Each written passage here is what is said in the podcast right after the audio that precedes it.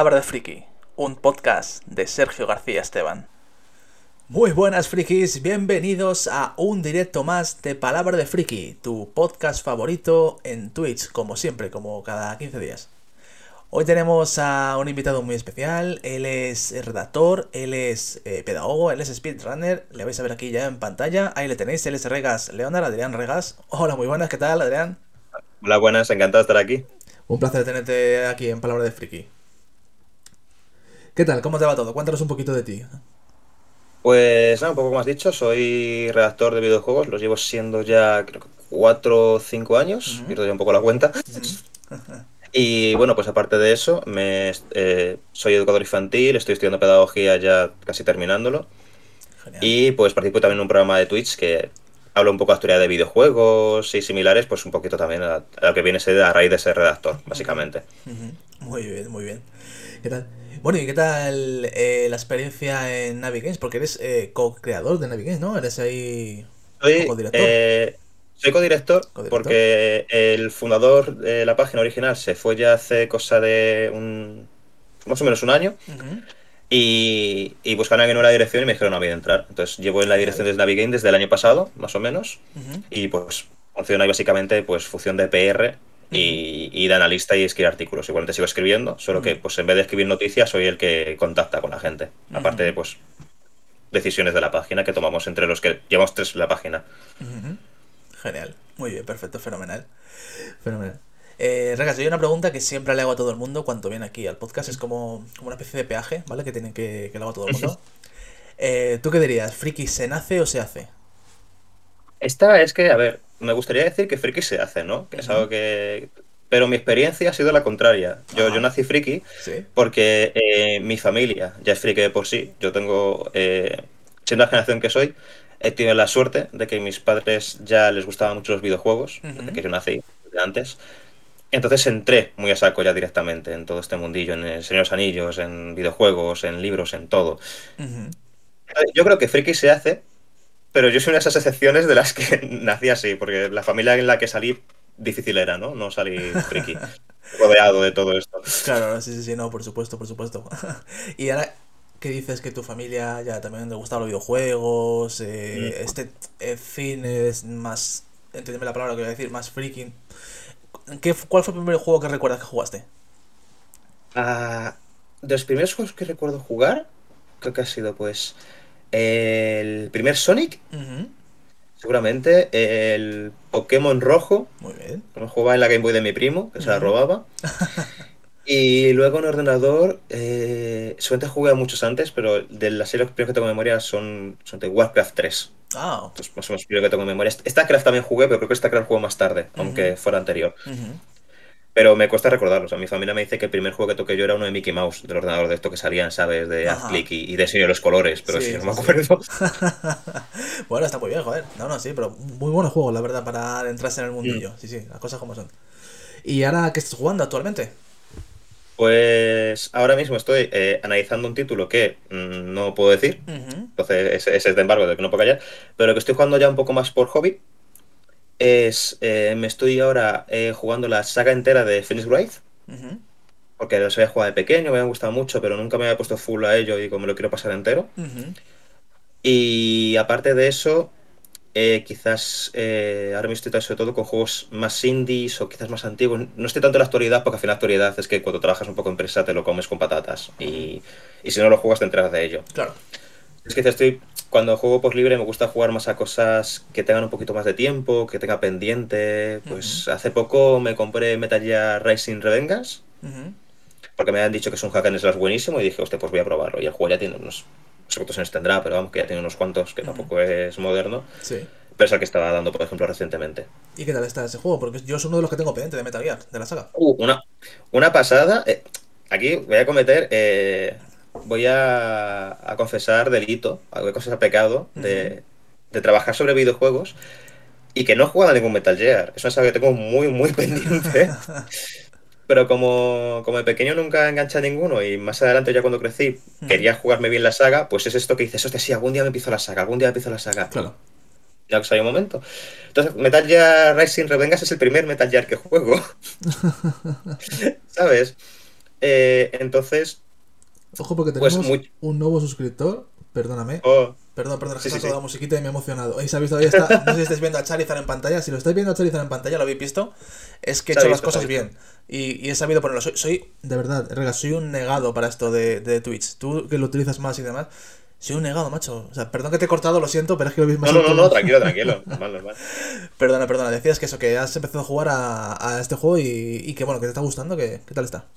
Muy guapo, como Hakan es la me parece buenísimo. La historia es una. ¿Cómo se coge? La, típica Kojima, que suena un poco una fumada, ¿no? Pero, pero con quizá menos profunda, pero también me gusta más, es más polemitera. Porque se supone, está eh, situado, si no me equivoco, después del Metal Gear eh, 4, ¿puede ser? No lo tengo. como no me juego los originales, no tengo claro la, timeline.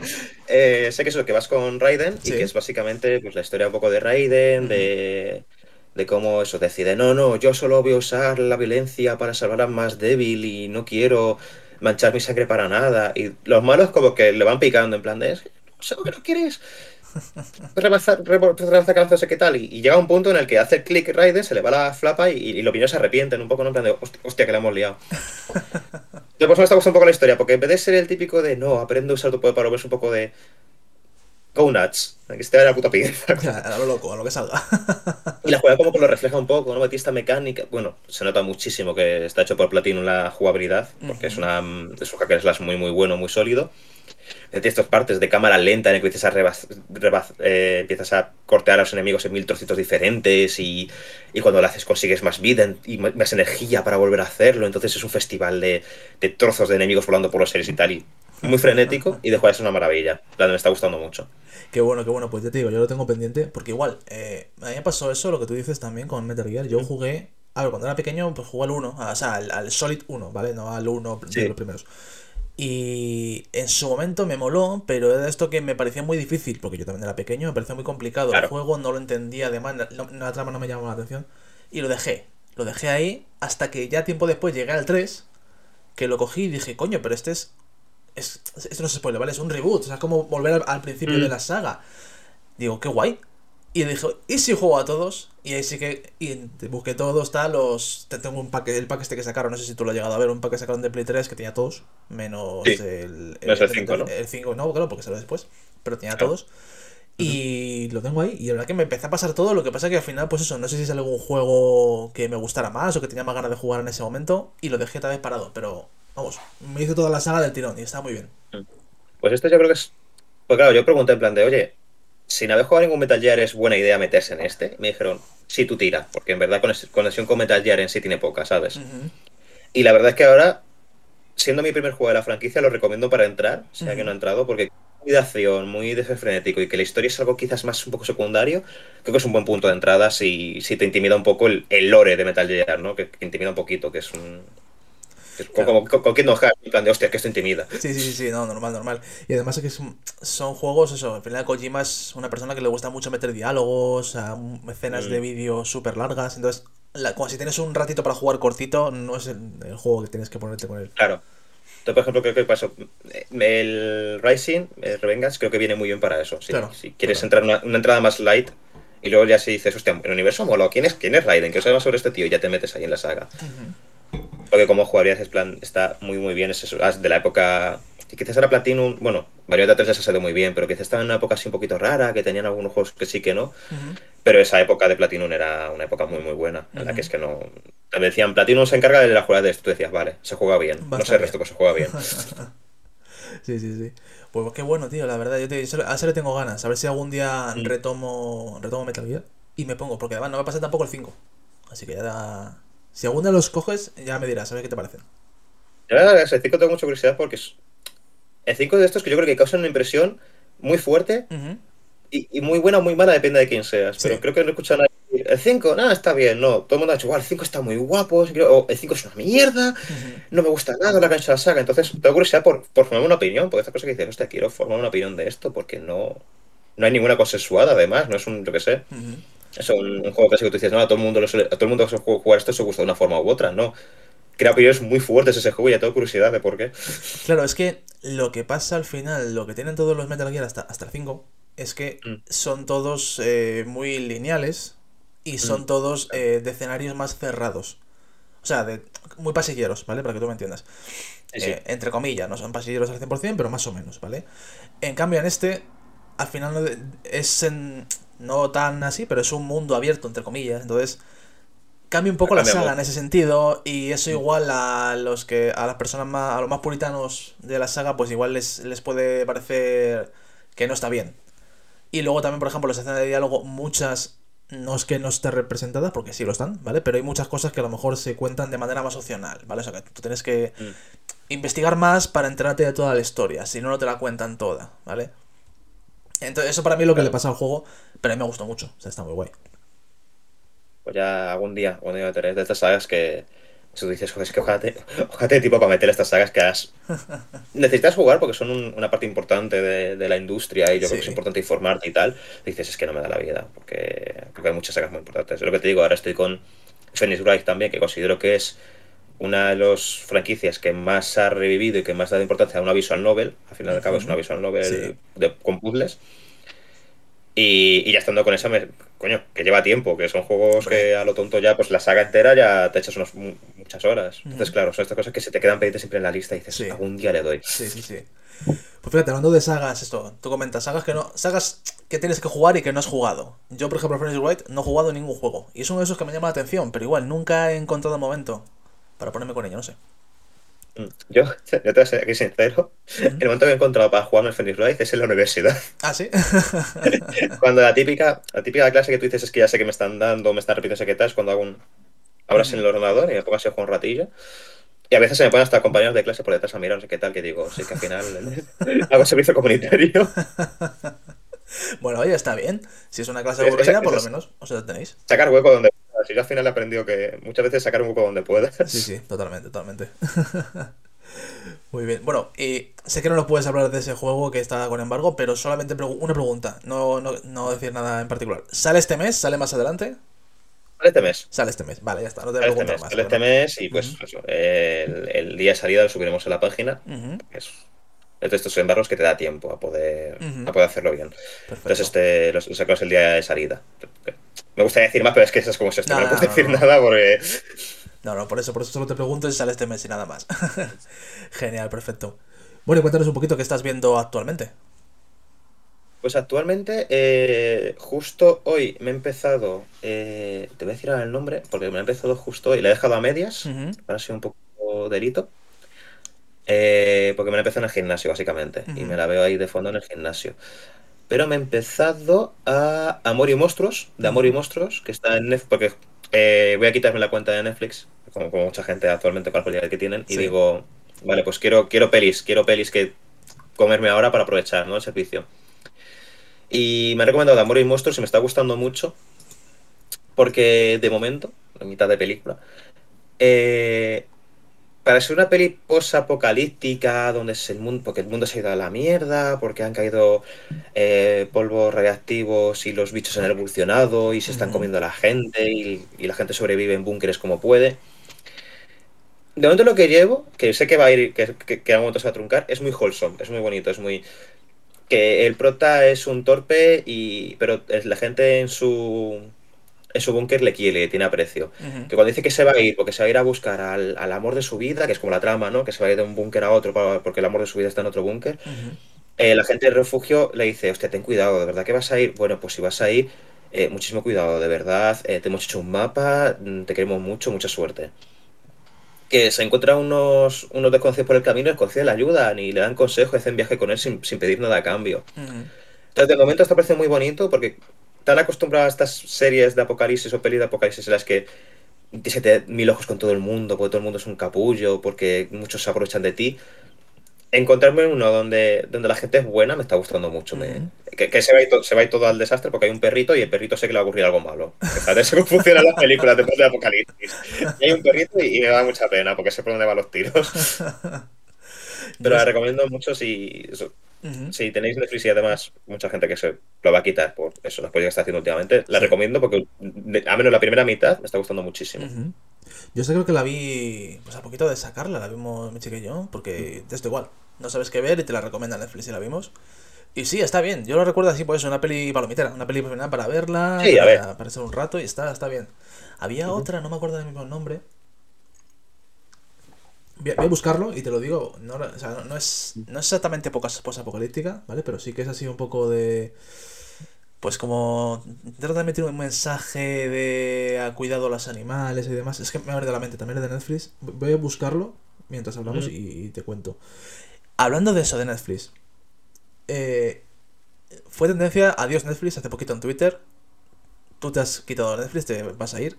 Yo también me he ido, ¿vale? O sea, yo no, tengo Netflix. Vale, yo es porque mi, mi, familia comparte Netflix, entonces pues. Claro. De hecho, no, no merece la pena. Sí, sí, sí.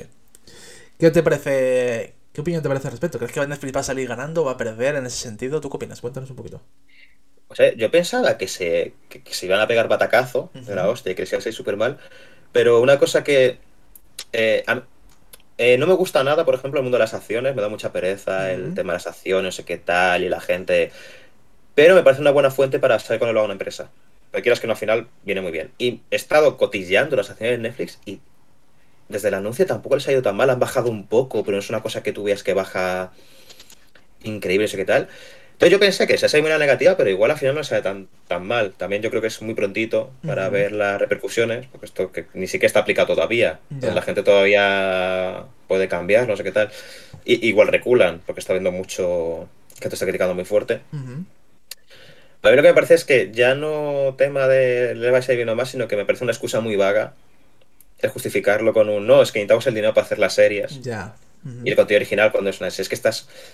Si precisamente la gente está quejando más de Netflix porque cancelas cosas que están funcionando y las cancelas. Yo qué sé por qué, porque una panda de series con traje dirán que de repente no, les convence. Ya.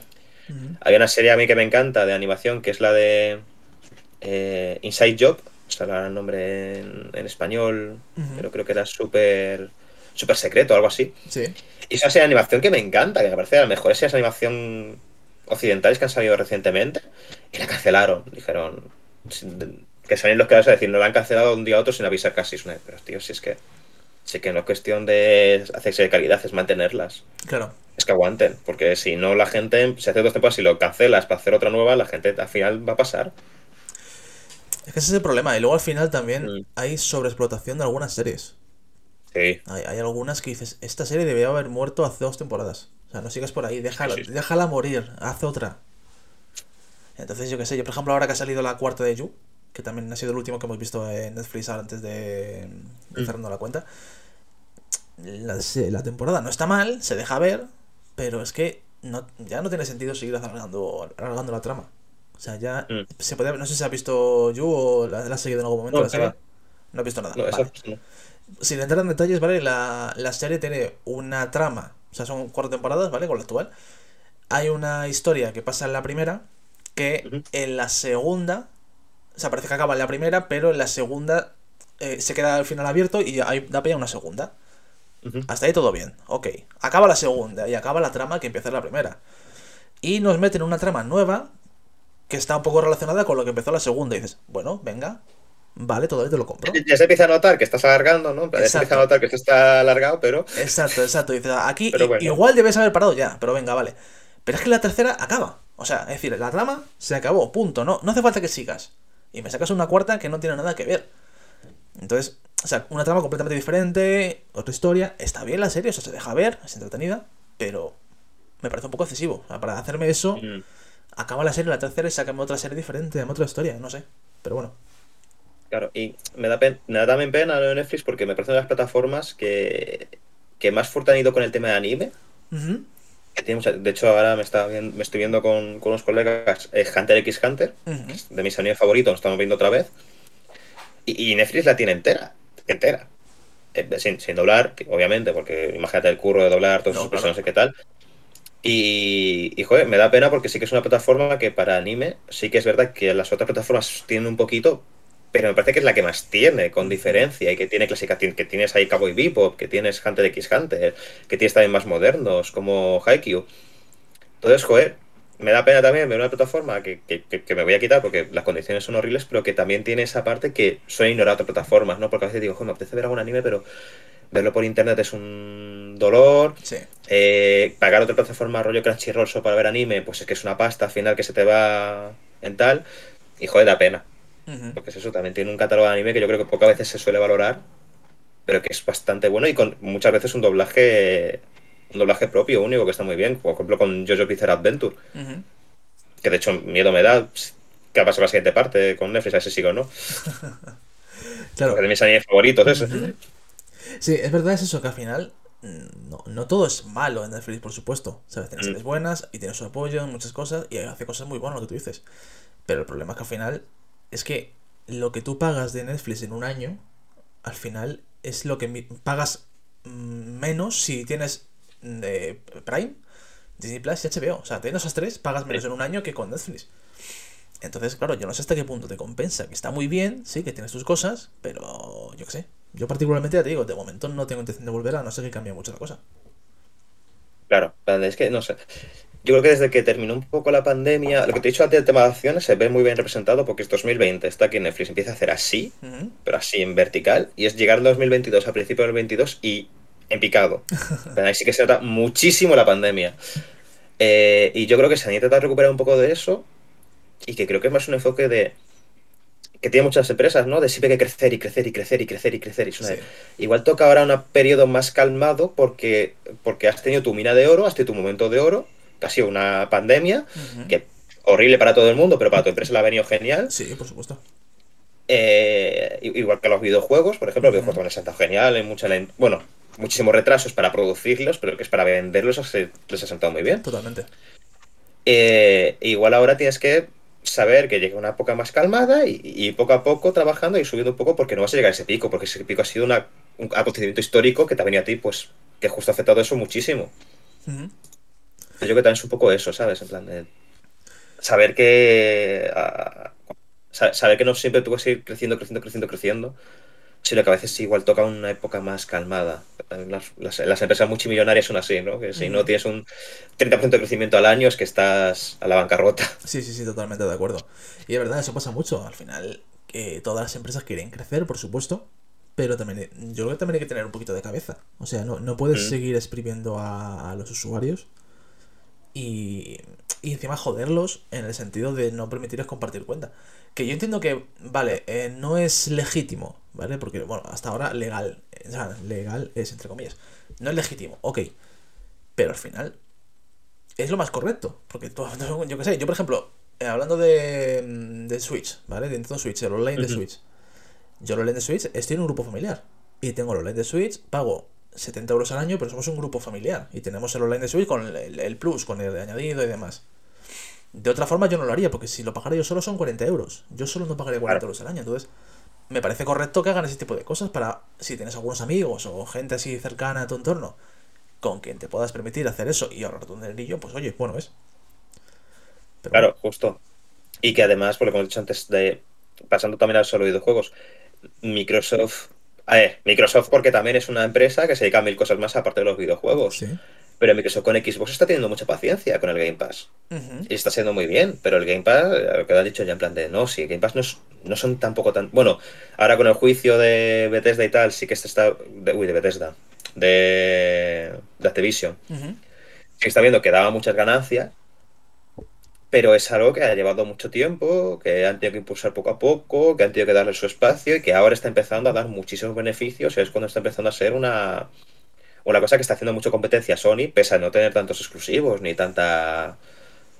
Ni tanta fama, porque en Occidente sí que. Occidente es un poquito más de PlayStation que de Xbox.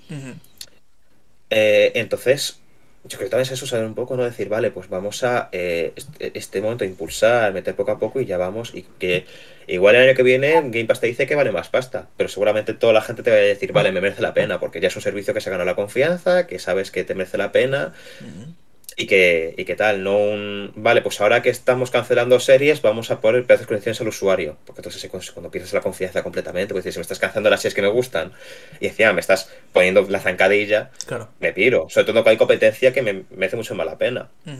pues si ahora Game Pass sube el precio, la mayor alternativa es PlayStation Plus, que sí que es verdad que está mejorando como servicio, pero que ni se compara a Game Pass ahora mismo. Entonces también tienes esa ventaja de ser un monopolio. Claro, que eso es lo que, le pasaba. Netflix, perdón, perdón, disculpa. Sí, no, no, que, justo lo que has dicho tú, que Netflix antes sí que lo tenía, tenía este monopolio, que no lo tiene, que, ya hay, y de hecho hay competencia más. poco caso de Microsoft, ¿no? También, porque HBO eh, es una cadena de televisión que también tiene ganancias de otros sitios, entonces se puede permitir quizás ser más laxos. Prime, por supuesto, es un titán al que es que Prime puede quemar dinero en Prime, en el servicio de series, y, perder dinero ahí y suerte no le importe, mientras vaya sacando ventaja a la competencia. Exacto. Entonces es muy difícil enfrentarte también a eso. Pero ponerle a, a tus usuarios y, y cancelar series, dudo que sea la forma de, poder hacer frente a un titán como, como es Amazon. Claro, y además que de un tiempo a esta parte, hablando de, Prime, por ejemplo, sí que eh, Amazon se ha puesto mucho las pilas en meter series eh, exclusivas o series hechas por ellos que hace años, por ejemplo, en 2017, 2018, cuando Netflix era, era la bomba, tú entrabas mm. en Prime y veías dos o tres series hechas por ellos y el resto eran series, además, antiguas, que no eran tampoco muy nuevas. En cambio, de tiempo a esta parte ha mejorado muchísimo la plataforma y tiene un montón de cosas muy chulas. está muy bien. Sí, por, por ejemplo, una cosa que me, gusta mucho de. Bueno, yo. Con mi ataque personal, que no me gustan las multinacionales súper multimillonarias, ¿vale? Que no me son de mi agrado. Reconocerle mérito, por ejemplo, que hagan cosas como. Que ha salido hace poco la segunda season de Vox Máquina, que es animar una campaña de rol de, gente que, hace una campaña de rol y, y, cuando tú dices, hostia, eso es súper de nicho, ¿no? Pues que te vas a ver cuánta gente ve crítica rol y es muchísima gente. O sea, que es que Crítica Role es posiblemente el canal de Twitch más tocho de más tochos que hay en el mundo. Entonces ahí Amazon dijo, vamos a hacer una vamos a hacer una serie de animación con esto. Y pues un éxito ha sido, porque si, la segunda season ha salido es que esto está tirando bien. Sí, sí, totalmente. Entonces también me parece que son proyectos originales y, y abierto a un público que quizás mucha gente que, eso, que sea fan de Crítica Roll y que le guste mucho no sé qué tal, se pilla el Prime para ver esa serie, porque dice, hostia, es que es la campaña de Arroz pero bien animada con, esta historia que me gusta tanto, voy a hacerme el Prime y me la veo. Entonces yo creo que también es eso, saber ampliar ampliar tu público, sin obviamente seguir ofreciendo lo que lo que le puede gustar a todo el mundo y seguir manteniendo en un público general, pero también ampliar esos públicos que quizás de otra forma no fueran a tu plataforma. O por ejemplo, HBO con la serie de las sofás, que vete a cuánta gente se ha pillado la cuenta de HBO para verse de las sofás porque era muy fan del videojuego. Sí, sí, totalmente. Totalmente, al final, creo que cuando ya tienes un, un público una, establecido o una base bien mm. hecha, sí que puedes intentar innovar, entre comillas, y hacer este tipo de cosas. Y decir, venga, me voy, a, dejar una pasta en hacer una serie eh, de un videojuego o una serie de lo que tú dices, de un canal de Twitch, de gente que ve esto y eso mola, al final. Eso es, eso es lo que marca la diferencia. Es como los exclusivos de las consolas, al final, por así decirlo, entre comillas. Tú dices, vale, eh, ¿por qué me hago de HBO? Porque hay ver de las sofás. O ¿por qué me hago de, Prime? O lo que sea.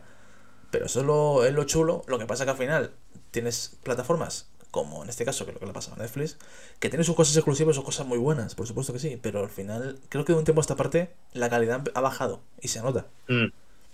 Y, ya como has dicho antes, de cancelar las cosas que a la gente que igual por lo que entra. Eh, y que lleva ocurriendo mucho tiempo. Yo conozco muchas, yo conozco unas cuantas personas que sacan esta serie de del Cristal Oscuro. Sí. Y la gente que era fan estaba súper a tope, en plan de madre mía, la serie Cristal Oscuro, cómo bueno, no sé qué tal. Sacaron unos episodios y la cancelaron. Es una de pero. Pero es que así no estás consiguiendo convencer a la gente, porque esta gente que estaba y que se ha metido a Netflix por ver esto ha dicho, ala, que te va y se van. Y no van a volver seguramente, porque. Yo creo que este es un servicio cuando entras a Netflix, a HBO, a Prime, porque, hostia, eh, está esto que quiero ver esto. Y luego ya entras y te quedas, porque dices, ah, pues mira, están subiendo esto que interesa y ya te quedas ahí. Pero de entrada suele ser una peli, una serie que tú dices, joder, mm, la quiero ver, mm, bajo toda costa y voy a entrar a esta plataforma para verme esto. Y luego ya si eso me quedo. Yo no supongo cómo funcionan con lo que hemos dicho, que HBO habrá metido muchísimos usuarios por de las sofás, porque mucha gente se habrá metido a ver de las sofás, y ya se quede. Y ya, pues, se quede y se ponga a ver otras cosas pero que entre por de las sofás, que es el, el bombazo. Sí. Es el, es, es, es el vende consolas, es el Breath of the Wild, es el vende consolas. totalmente, totalmente. bueno, hablamos antes de. Comentabas antes además del tema de la pandemia, de que subieron mucho las acciones, de, de, que le vieron muy bien a Netflix, a los videojuegos y demás. En ese momento, verdad que se vendieron muchos videojuegos, sobre todo también en digital, por razones obvias. Claro. ¿Tú qué opinas de, ya que tú también trabajas en el sector, qué, te, qué opinas del futuro de los videojuegos? ¿Crees que va a ir tirar más a digital? ¿Va a seguir el físico? ¿Qué te parece a ti? Por desgracia, el digital va, a seguir hacia adelante y va a empujar mucho, a sacar mucho más. Yo, por desgracia, porque eh, ya estamos viendo eh, las consecuencias de un mercado digital que es la, eh, la falta de preservación del videojuego. que, que, desaparecen. Hay videojuegos que han desaparecido y que no se van a poder jugar más porque eran independientes digitales exclusivamente. Y si su tienda cierra, o lo tienes o ya está, o deja de existir ese juego. Y cuanto más vamos a digital, más miedo da porque, a ver, porque God of War Ragnarok siempre va a estar en un sitio, siempre vas a poder disfrutar. Y dentro de 20 años seguramente puedes jugar God of War Ragnarok en algún lado, aunque no tengas en físico. Sí. Pero muchos juegos independientes seguramente dejen de existir y, se pierdan. Y es una pena. Entonces yo creo que por desgracia el digital cada vez se va comiendo más terreno. Que es lógico, porque te ahorras costes de producción, te ahorras costes de envío, te ahorras costes de gestión.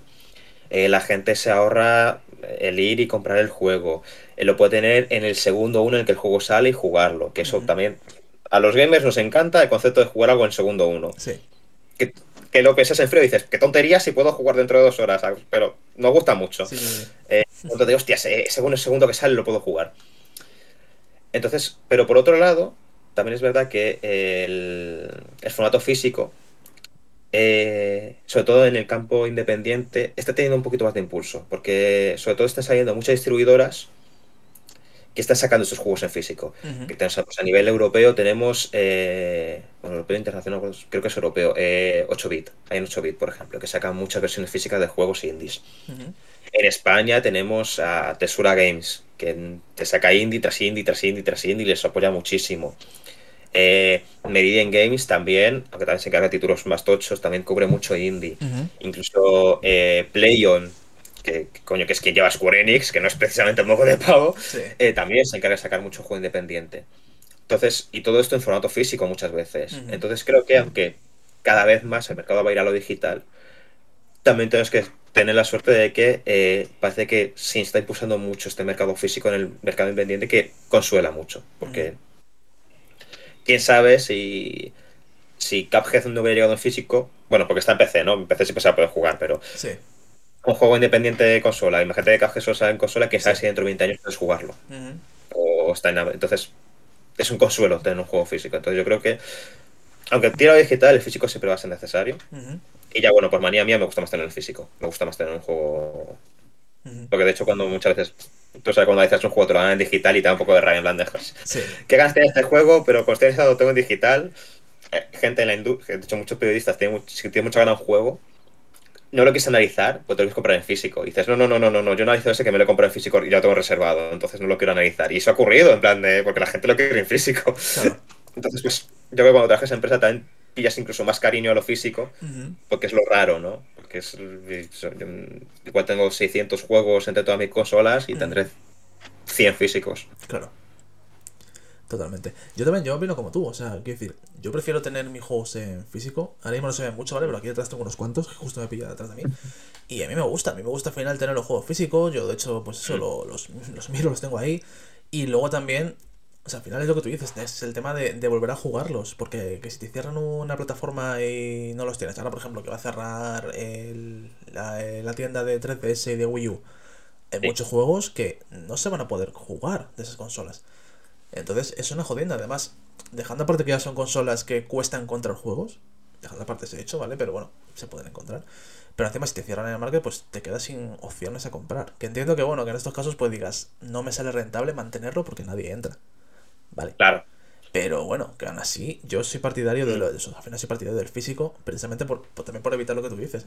Y hay una cosa que me da mucha rabia, que no sé tú qué opinarás al respecto, y es que el, juego en físico cuesta igual que en digital. Eso me fastidia mucho. Como usuario me fastidia. A ver, a, mí, a mí me extraña que. A, a, mí esta me parece un gesto bonito, por así decirlo, que en digital cueste lo mismo que en físico. Porque lo que puede hacer muchos desarrolladores es decir, vale, que, que en físico lo ponen las tiendas en ventas a 80, pues te vendo el juego a 70.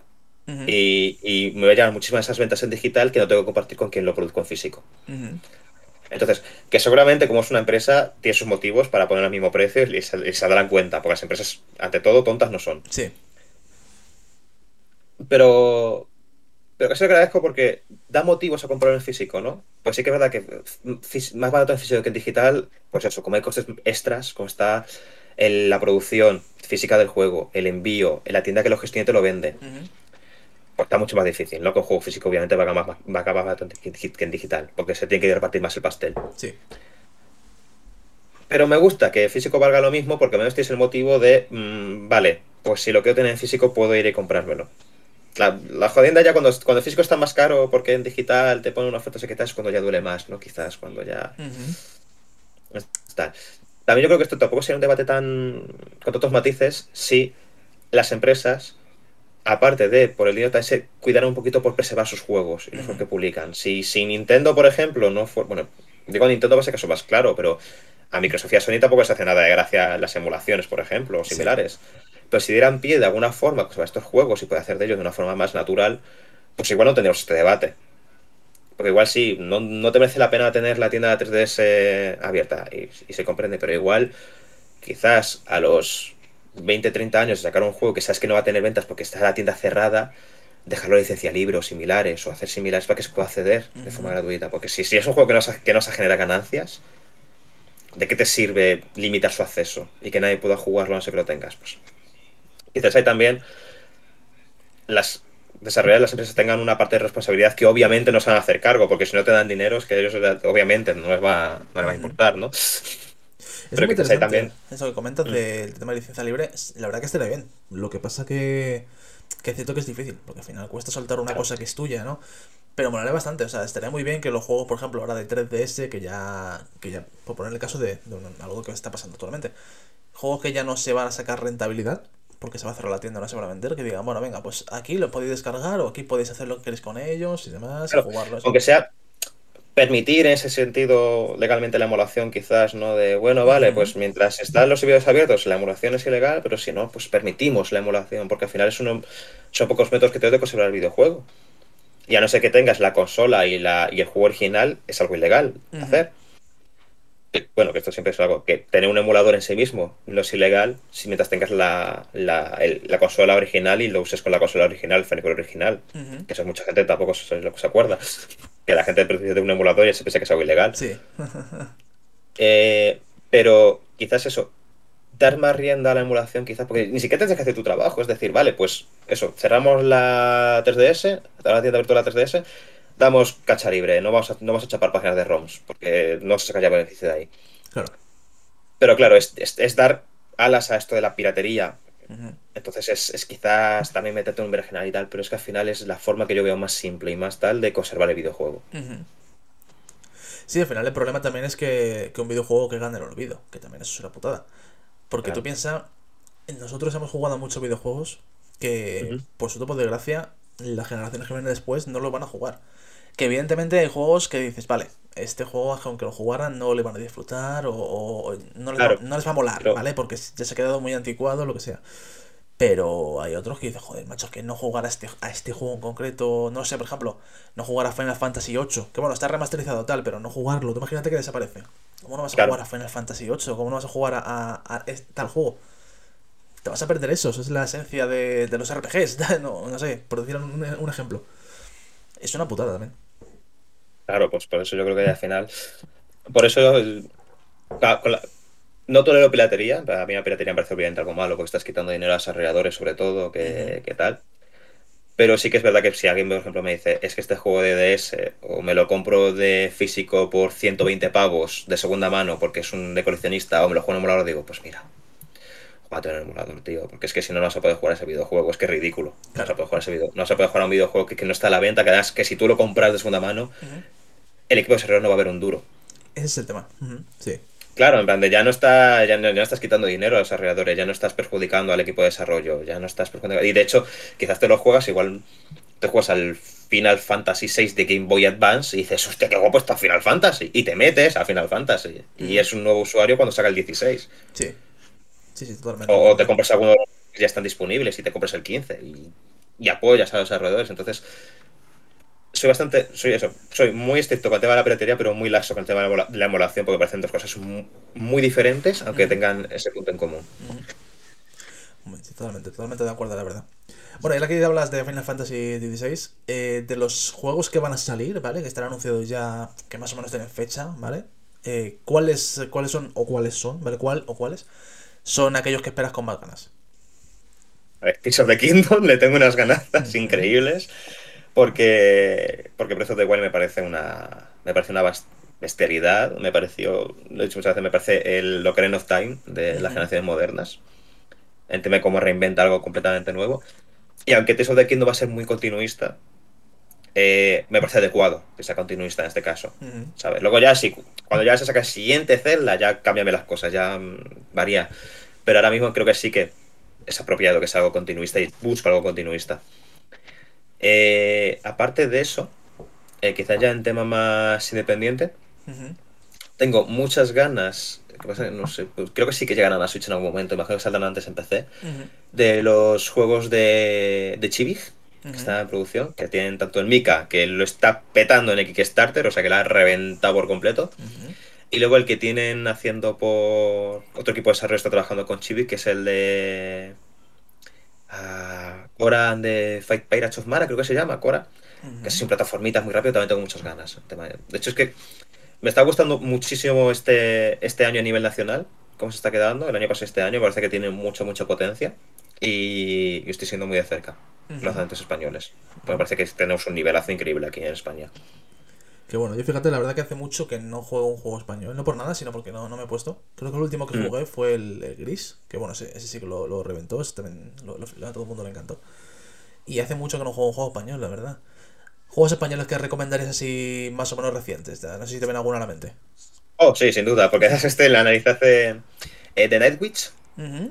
Está llevado por Super Mega Team, que es el equipo que hizo Reset Sign y que ha tenido además en ese equipo de desarrollo a gente muy veterana de la industria, ha tenido a gente que ha trabajado con en, juegos como Rime, ha tenido a gente que ha trabajado en equipos muy, muy tochos a nivel nacional. Y es un juego muy, muy, muy bueno, que yo creo que no se lleva para nada la atención que se merecía. Yo lo, descubrí en el Indie Dev Day de Barcelona de, del 2022, hace unos meses. Lo descubrí ahí, que les ya les faltaba poco para lanzarlo. Y me flipó, lo analicé me pareció una burrada de juego. O sea, un diseño jugable súper bueno, una juega súper divertida, una historia interesante, artísticamente súper chulo. Mezcla Metroidvania con Suder Up, con, con cartas de una forma súper orgánica. Y, de hecho tuve la suerte de poder entrevistar a, uno de los cofundadores, Enrique Kortz, del equipo, y me parece un juegazo a nivel español. Si, si te interesa, ahora que el Metroidvania está muy de moda, pues este juego que tiene, tiene una influencia de Metroidvania, que quizás no es un Metroidvania puro y duro, porque eso vas moviendo disparando como si fuera el típico arcade de up. Pero me parece muy, muy bueno. Y si ahora que está de moda, si a alguien le, le gustan los Metroidvania, este que tiene un poquito de su influencia, yo creo que pega muy bien. Bueno saberlo, bueno Está, está en Steam, está en Xbox, que está en Play, no sé si está en Switch, pero vamos, está en un montón de plataformas. Bueno, bueno, perfecto. Yo la verdad que soy más de jugar en consola que, que en PC, las cosas como son. Entonces, si, si me hablas a lo mejor de juegos que están solo en PC, ahí ya sí que me pierdo. Porque no, no, he jugado prácticamente a nada, ¿vale?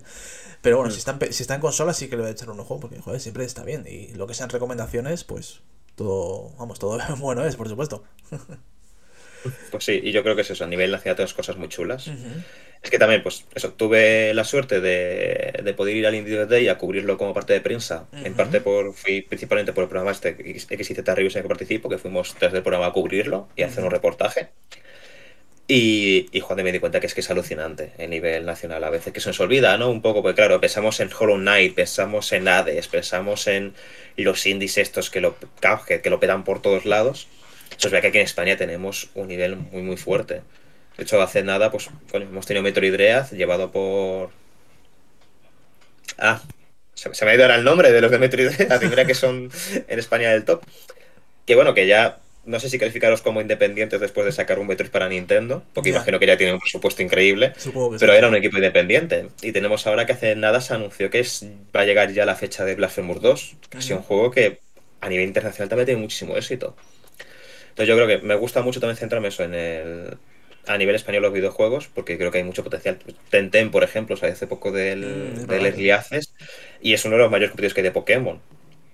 ¿Qué, es, es, decir? O sea, competir con Pokémon y que haya gente que diga, no, no, esto está, esto está guapo, lo prefiero a Pokémon. Eso son palabras muy, muy fuertes. Sí, sí, totalmente. Porque ha habido muchos clones de Pokémon, pero ninguno ha aguantado más que he visto aguantar a Tenten. Totalmente, totalmente. Eso es todo lo que tengo pendientes, Tenten, la verdad. Pero igual, lo que me pasa siempre con los juegos. Siempre digo, vale, este, venga, lo voy a jugar y luego a lo mejor sale otro que digo, quiero jugar más a este otro, y me acabo comprando el otro. Pero Tentem sí, de hecho ayer además estuve mirando. Tentem lo que pasa es que es exigente. Como juego de Pokémon es exigente, primero porque usa el formato competitivo de Pokémon, que es el dobles, el 2 contra 2. Sí. Y es durillo. plan de no es un Pokémon que vas muy. A mí me gusta Pokémon, me encanta. Y habiendo jugado competitivo, me encanta Pokémon. Que sea tan sencillito porque si quiero jugarme, si quiero sudar, me voy al online. Pero la historia en sí es muy calmadita y me suele gustar. Y así es un poco un reto, que he hecho varios nuzlogs y tal. Tenten no, Tenten vas a la historia y vas a pasarlo un poco mal porque es exigente, te pide. Pero está muy bien que te pida, yo creo, porque también si vas a Tenten es porque ya eres fan de Pokémon, yo creo. Claro. Entonces ya se, puede pedir un nivel de exigencia, ¿no? La gente que entra aquí en plan de ya sabes cómo, cómo funciona esto para pedirte claro. que, que, lo hagas bien. Entonces, si te mola Pokémon, pero, pero siempre tienes este, ah, pues esto me parece muy fácil, cada vez son más fáciles, qué tal, es un buen reto. Lo digo yo que combates eh, eh, en los gimnasios he tenido que intentar ver los gimnasios varias veces y soy una persona eso, que, que, está interesada en el competitivo de Pokémon y lo sigue, así que. Ah, bueno, bueno. Tampoco considero un, no soy un maestro de, de, Pokémon, pero sí alguien con bastantes conocimientos. Ay, pues bueno saberlo, bueno saberlo, sí. Porque la verdad que sí le, al competitivo de Pokémon sí que le estaba dando bastante y tal, y entonces sí, sí que me apetece, la verdad. Bueno, comenta Mika muy buenas. Se había olvidado saludar. Bueno, no pasa nada, Mika. no pasa nada. Pues fíjate, el Tente lo estoy mirando el otro día además, porque digo, hostia, no sé si pillármelo para Switch o para Play. Yo he de reconocer que, por ejemplo, Xbox no, nunca he tenido ninguna. O sea, yo con Microsoft no he tenido consolas. Entonces pensé para una de las dos, digo, ¿para, para cuál? Y seguramente me la acabe comprando para Switch. No sé tú qué opinas, si para cuál te consideras mejor o, o, te digo, o da igual. Uh, es que tengo la duda de que como Tenten es técnicamente hablando un MMO, si estás tú en el Overwatch, estás con la gente, no sé si se puede jugar offline. No, es online, es online. Sí, te, estás obligado a tener la. Entonces, entonces quizás para Switch no. Porque sí que es un juego que me entraría buenísimo para, para viajes, para jugar en viajes, jugar en modo portátil fuera de casa. Sí. Lo que estás obligado a jugar tal, cuando te pongas la red, los datos del móvil, que igual es un poco engorroso, ¿no? Le pones los datos del móvil para conectarte, no sé qué tal. Eh, igual me choca un poco. Pero igualmente yo creo que Switch es una cosa que le pega igual que le pega muy bien igualmente, porque es un Pokémon. Y un Pokémon y, una consola híbrida le va muy bien de la mano. Pero yo creo que constantemente disfrutas mucho. Yo estoy jugando en PC, y creo que es la plataforma más ortopédica para jugar un Pokémon en ese sentido. E igualmente se juega genial. Está muy bien. De hecho, hasta, hasta tiene controles muy buenos con tecla y ratón que no esperaba para nada. Me esperaba que fuera el tipo de juego que sin mando tal y no. De hecho, creo que no, no, no, no juego ni con mando. Siempre con tecla y ratón está muy orgánico. Entonces yo diría que a preferida personal. O a no, a no ser que vas a usar. Si vas a usar el móvil como red wifi, que lo veo engorroso pero posible, te diría que para Switch. si no, a preferencia personal yo creo que está muy bien. Además, es un juego que tiene eh, muchísimo contenido de endgame, que tiene hasta un modo como roguelike implementado en el endgame y un montón de cosas, así que es un juego que puede sacar mucho, mucho jugo. Te diría que, bueno, que si no pagas el online de Play, obviamente para Switch. No, claro. sí, sí, sí. También depende de qué servicio online pagues. Pues yo, por ejemplo, en la Play no tengo servicio online, porque como tengo Switch Online y tengo PC, claro. en, la Play 4 y en la Series X no pago por el online, porque juego cosas exclusivamente single player. Pues siempre que juego multijugador tengo el ordenador. Claro. Sí, sí, sí, sí, totalmente. A mí me pasa igual. Yo, o sea, seguramente me la compré comprando para Switch, pero es precisamente por eso, porque no pago online de Play. Entonces, yo la Play cuando es juego... que es caro, es que es caro de narices el online de Play de Xbox. Es que es muy caro. vale, creo, el que tenemos muy habituado cuánto ya vale el, online de Play de Xbox, pero que es una pasta. O sea, que, es que por el, por el, online de Xbox casi me pago el Game Pass. Y lo prefiero. A verlo. por curiosidad. No sé cuánto estaba ahora, pero es que me parece un. Sobre todo comparado con Nintendo, porque sí, vale, los de Nintendo van mucho peor en online, pero son mucho, muchísimo más baratos. Sí, sí. No, eso es verdad. A ver, eh, a ver si lo encuentro. Por ejemplo, Xbox, que es el Xbox Gold, si no me equivoco, el que el que es el online, son una tarjeta son 60 pavos. que es una pasta, 60 pavos para un año para jugar online a cosas. Claro, no, sí, sí. Es que ese es el tema. y son 7 euros al mes y pagas de forma individual, que es que me parece. Que tú dices que es que puedo jugar online a algo en la Xbox o me puedo pagar HBO casi. sí, sí, totalmente. Es que ese es el tema, macho, que al final jugar online en estas consolas es muy caro. O sea, desde que descubrieron que por eh, sacar dinero para cobrar online, iban a sacar pasta. Era un robo, es increíble. oye, si casi todo, nuestro, casi todo nuestro público juega Call of Duty FIFA, podemos cobrar por online una buena pasta que la gente, como son su juego, va a seguir pagando, ¿no? Y en efecto, y, y ya, pues como eso, como quieras jugar online de forma mucho más casual, no te merece la pena. No, no, totalmente. totalmente. Como quieras, eso, pues yo para jugar cosas más online casual, pues eso, como el Tentem, como el Fall Guys, como tal, me voy siempre a PC. Claro. Para eso ya estoy pagando, paso ya estoy pagando en internet. totalmente, totalmente, sí, sí, sí. No, sí, sí, a mí me pasa igual. Y al final es que, por ejemplo, eh, eso que te da muchas cosas, ¿vale? Te da relativas eh, cosas a un juego y demás, o sea, está bien. Lo que te da, por ejemplo, Play o Xbox y tal, pero mm, a mí particularmente es que no me merece la pena. Entonces. Sí, no, en plan Igual sí, eso. Sobre todo si, si no tienes PC la Switch no te reta por el secretario, pues algún sitio tienes que jugar online, ¿no? Y eso que tiene sus ventajas, tener, tener Xbox Gold o... Pues, ¿En online de PlayStation es PlayStation Plus o es otra cosa? No lo sé. PlayStation estoy mucho más perdido. Ya, no, yo, yo debo reconocer que tampoco lo tengo muy claro. Creo que sí, creo que es PlayStation Plus, pero no, no tengo claro. es PlayStation Plus, creo, que es el base de PlayStation Plus, es el online ya. Tiene sus ventajas, ¿sabes? Pero, pero igualmente, si ya, eso, si tienes un ordenador, por ejemplo, que tienes un online integrado, para cualquier que que es jugar online, pues lo veo un poco redundante. No, totalmente, totalmente. Sí, sí, sí. La verdad que sí, la verdad que se nota. Yo particularmente hablando otra vez de, juegos que, van a salir, de lo que tenemos pendiente y demás, yo también tengo muchas ganas de Tears of the Kingdom, la verdad. Volviendo a Zelda, ¿vale? Volvemos otra vez a, lo de antes. Y, me, me, moló mucho el último tráiler, la verdad. Esto está muy guay. Sí que lo que dice va a ser muy continuista, ¿vale? Va a tener muy. va a ser muy similar. Pero es que, por ejemplo, ahora mismo está, está mi chica jugando a Breath of the Wild, que nunca lo había jugado, y lo, lo empecé a jugar antes de que saliera la Pokémon, el Scarlet y Púrpura. Lo dejó por Scarlet y Púrpura y ha vuelto ahora. Y claro, yo lo veo jugar a ella y digo, joder, que este juego está muy guay, tío. Hace mucho que lo jugué. Sí, sí, es que yo creo que es un juego que vuelves hoy en día, ya han pasado unos cuantos años, vuelves hoy en día y sigues diciendo, hostia, la cantidad de cosas que hace este juego para los mundos abiertos que o lo han adoptado directamente otros juegos, o, no lo hacen y se nota mucho que no lo hacen. Porque es eso, es el sentimiento de exploración que hay en Breath of the Wild, de, de, de verdad, de, que se usa mucho, pero el ver algo a lejos y decir, voy a ir ahí, y encontrarte algo ahí, que, que te dice, sí, eso también ocurre en Skyrim, pero, pero no es lo mismo en Skyrim, porque en Skyrim tengo un mapa, tengo una brújula, según yo van a decir, me estás en no sé qué tal, aquí tienes esta misión. No, Breath of the Wild es una explora.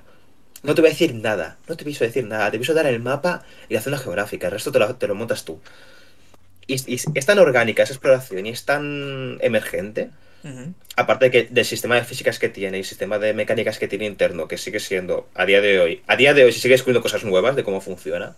Yo descubrí, creo que hace dos días, por un YouTube Short, que los cíclopes llevan calzado de madera o, de hierro o de o, metálico y le puedes quemar los pies o electrocutarles a través de eso, le hacer una flecha elemental ahí. ¿Oh, sí? dije, ¿qué? sí, sí, sí, y dije, ¿qué? Entonces, son esta cosa que no para de sorprender el juego. Entonces, sí que. De, hecho, con Tears of the Kingdom lo que me pasó con el último 3 es que me gustó mucho. Pero me dio rabia. Porque fue una de. No me enseñes más. No, no, quiero que. No quiero descubrir más mecánicas del juego. Quiero sorprenderme cuando llegue. ¿Sabes? Plan de no quiero. Porque ya. A ver, tengo que hacerlo y habrá gente que entiende mucho. Pero yo en mi caso era una de.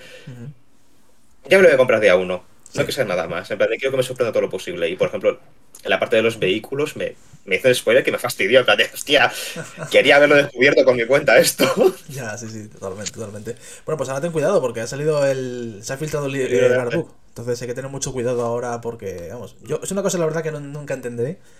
Cuando hay filtraciones que, que, lo cuenten absolutamente todo. No sé, a, mí particularmente es que me, me fastidia la experiencia. A mí no me gusta. Venga, porque, yo qué sé, hay filtraciones que, bueno, a ver, creo que como todo el mundo empieza de filtraciones me tocan mucho las narices, porque si no las cubres, es una de ¿qué hace que no estás cubriendo esta filtración? Con lo importante que es. Y si las cubres, es una de madre mía, cubriendo esto con no hay fuentes fiables. Entonces es un. Da igual en qué punto te pongas, te va a llegar por un lado por otro, ¿no? Es un arma de doble filo, sí, sí, sí. claro. Ahora sí que sí que, sí que hay filtraciones que son útiles. Rollo, hostia, se ha filtrado la fecha de salida de un juego y eso significa que puede ser un evento próximo. Que te chafa un poco la sorpresa, pero puede ser información útil, ¿no? Puede ser no sé qué tal. Pero filtraciones eso de rollo. Te voy a. Faltan dos meses para. dos, tres meses para Zelda. Te voy a spoilear todo lo de Zelda con el libro de arte y la historia. Ya. ¿Por qué? No, no, no es necesario. ¿Qué, necesidad hay, sabes? Eso es así, que, hay spoilers que sí que no sirven para nada. No. Si me dices que es Si me dices que hace un año eh, una tienda Amazon, Amazon le gusta mucho hacerlo por algún motivo. Amazon filtra sin querer la salida de Tears of the Kingdom, te digo, hostia, pues es importante y no es un spoiler que va a fastidiarme, es algo que sí. tampoco, tampoco pasa nada, pues en algún momento saldrá y tampoco se va a adelantar porque se haga una filtración. Pero sé que pues información útil para algunas personas, ¿no? Para ver un poco cómo te amplifica la estrategia Nintendo a lo largo del año y pues hacer un poco de análisis, pero filtrar el libro de arte para expoliarte la historia, pues me dices tú para qué sirve. Para nada. Tiene una utilidad aparte de tocar las narices. Sí, sí. Ese es el tema, que al final, eh, yo qué sé, es que parece que hay gente que solo quiere su minuto de gloria, de decir, mira, he, mm. he descubierto esto, lo voy a contar. Pero yo particularmente, te digo, intento evitar eso. Por ejemplo, no tontería, pero mm. con, con, los dos últimos Pokémon, o sea, con los dos últimos Pokémon de la saga principal, con Espada y Escudo y Escarlata y Púrpura, he intentado ver solo la información oficial. Eso sí que lo he visto, las cosas como son, tener oficiales y demás. Pero no ver nada más. Y he llegado a, a coger a los iniciales, me ha pasado los dos últimos juegos, sin saber cuál iba a ser la siguiente evolución. Pues qué envidia, porque yo me intento esperar lo más posible, porque me encanta muchísimo Pokémon, me los pillo día de salida eh, y tal. Y, y con el de Púrpura además está intentando evitar ver cualquier cosa, porque no quiere spoilerme nada. Y, tengo un grupo de colegas en WhatsApp y uno empezó a pasar la foto y plan de, joder, mira qué feo es este. yo, por Dios. No, hombre, no. Di, ¿habéis visto el último Pokémon? Jo, qué feo es. Y no me pases la foto, por favor. A veces me... Que ya sé cuántas veces ya pues mi colega ya han aprendido, ¿no? Ya es verdad. A veces me mencionan en plan de, oye, ¿has visto esto para no jodértelo? Claro. Pues sí que me un poco porque me parte de la magia de Pokémon, ¿no? Coger un poco y decir, hostia, ¿qué evoluciona esto? Sí. hostia, este Pokémon, qué chulo. Y con Skype Purple me pasó mucho, que conseguí evadirme muchas, muchos spoilers.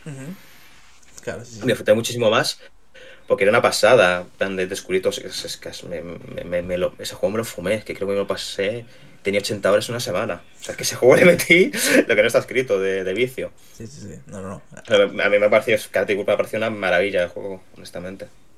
Pese a sus numerosos errores técnicos y su, y su rendimiento. Sí, sí, sí. No, a ver, dejando aparte de eso, el rendimiento y demás, es verdad que yo para mí es, mm. un juego. O sea, le, han puesto mucho cariño a toda la historia.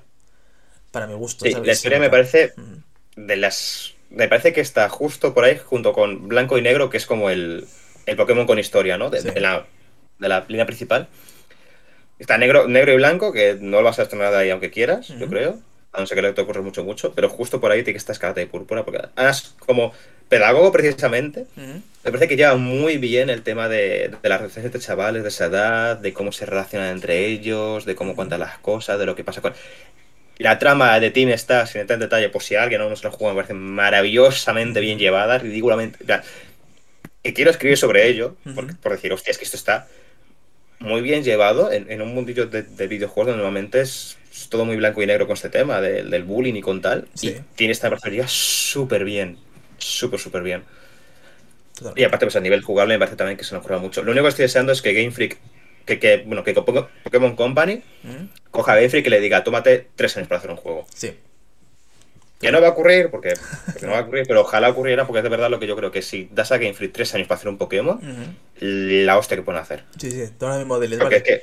Perdón, perdón. Porque sí, sí, porque es que, es que este juego, a muchos que me parece un Pokémon a nivel jugable y de historia de los mejores, y es que ha salido en, cuánto tiempo ha tenido para hacerlo, porque hasta, hasta la Zeus hace nada. Sí, sí, sí, la verdad.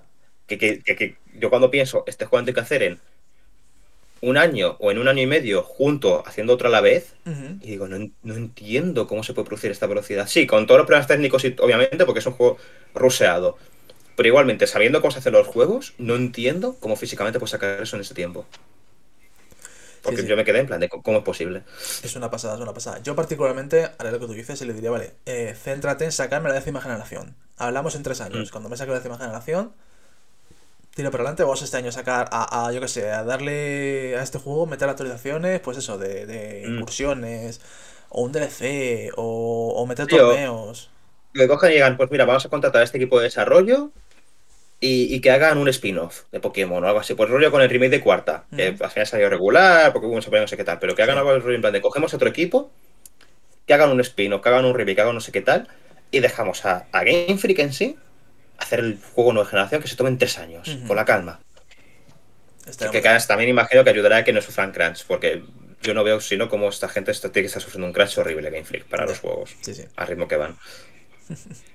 totalmente, totalmente. Mira, tenemos comentarios, comentarios de antes, no lo había visto. Eh, nos saluda Bambi, hola Bambi, muy buenas, acabo de ver tu saludo, perdóname. Y luego comenta Mika raíz de lo que hablábamos de Breath of the Wild, dice que es una pasada, cómo se ve, cómo funciona, y que es muy buen truco lo de los cíclopes. Sí, o sea, es que y esto pasa muchísima cosa, en plan de que te pones a ver un vídeo de curiosidad. Normalmente cuando tú ves un vídeo de curiosidad de un juego, que es una de esto ya se sabe todo, Yo cuando te lo ves de Breath of the Wild, es, que la mitad igual no las conozco de verdad. Porque es que hay tantas mecánicas, tantos detalles, tantas cosas. Y le puedes meter muchísimo tiempo y no sabes muchas cosas de ellas. O sea, que es que es increíble. Totalmente. como un juego sigue, sigue, se sigue sintiendo novedoso a veces a día de hoy, con los años que lleva.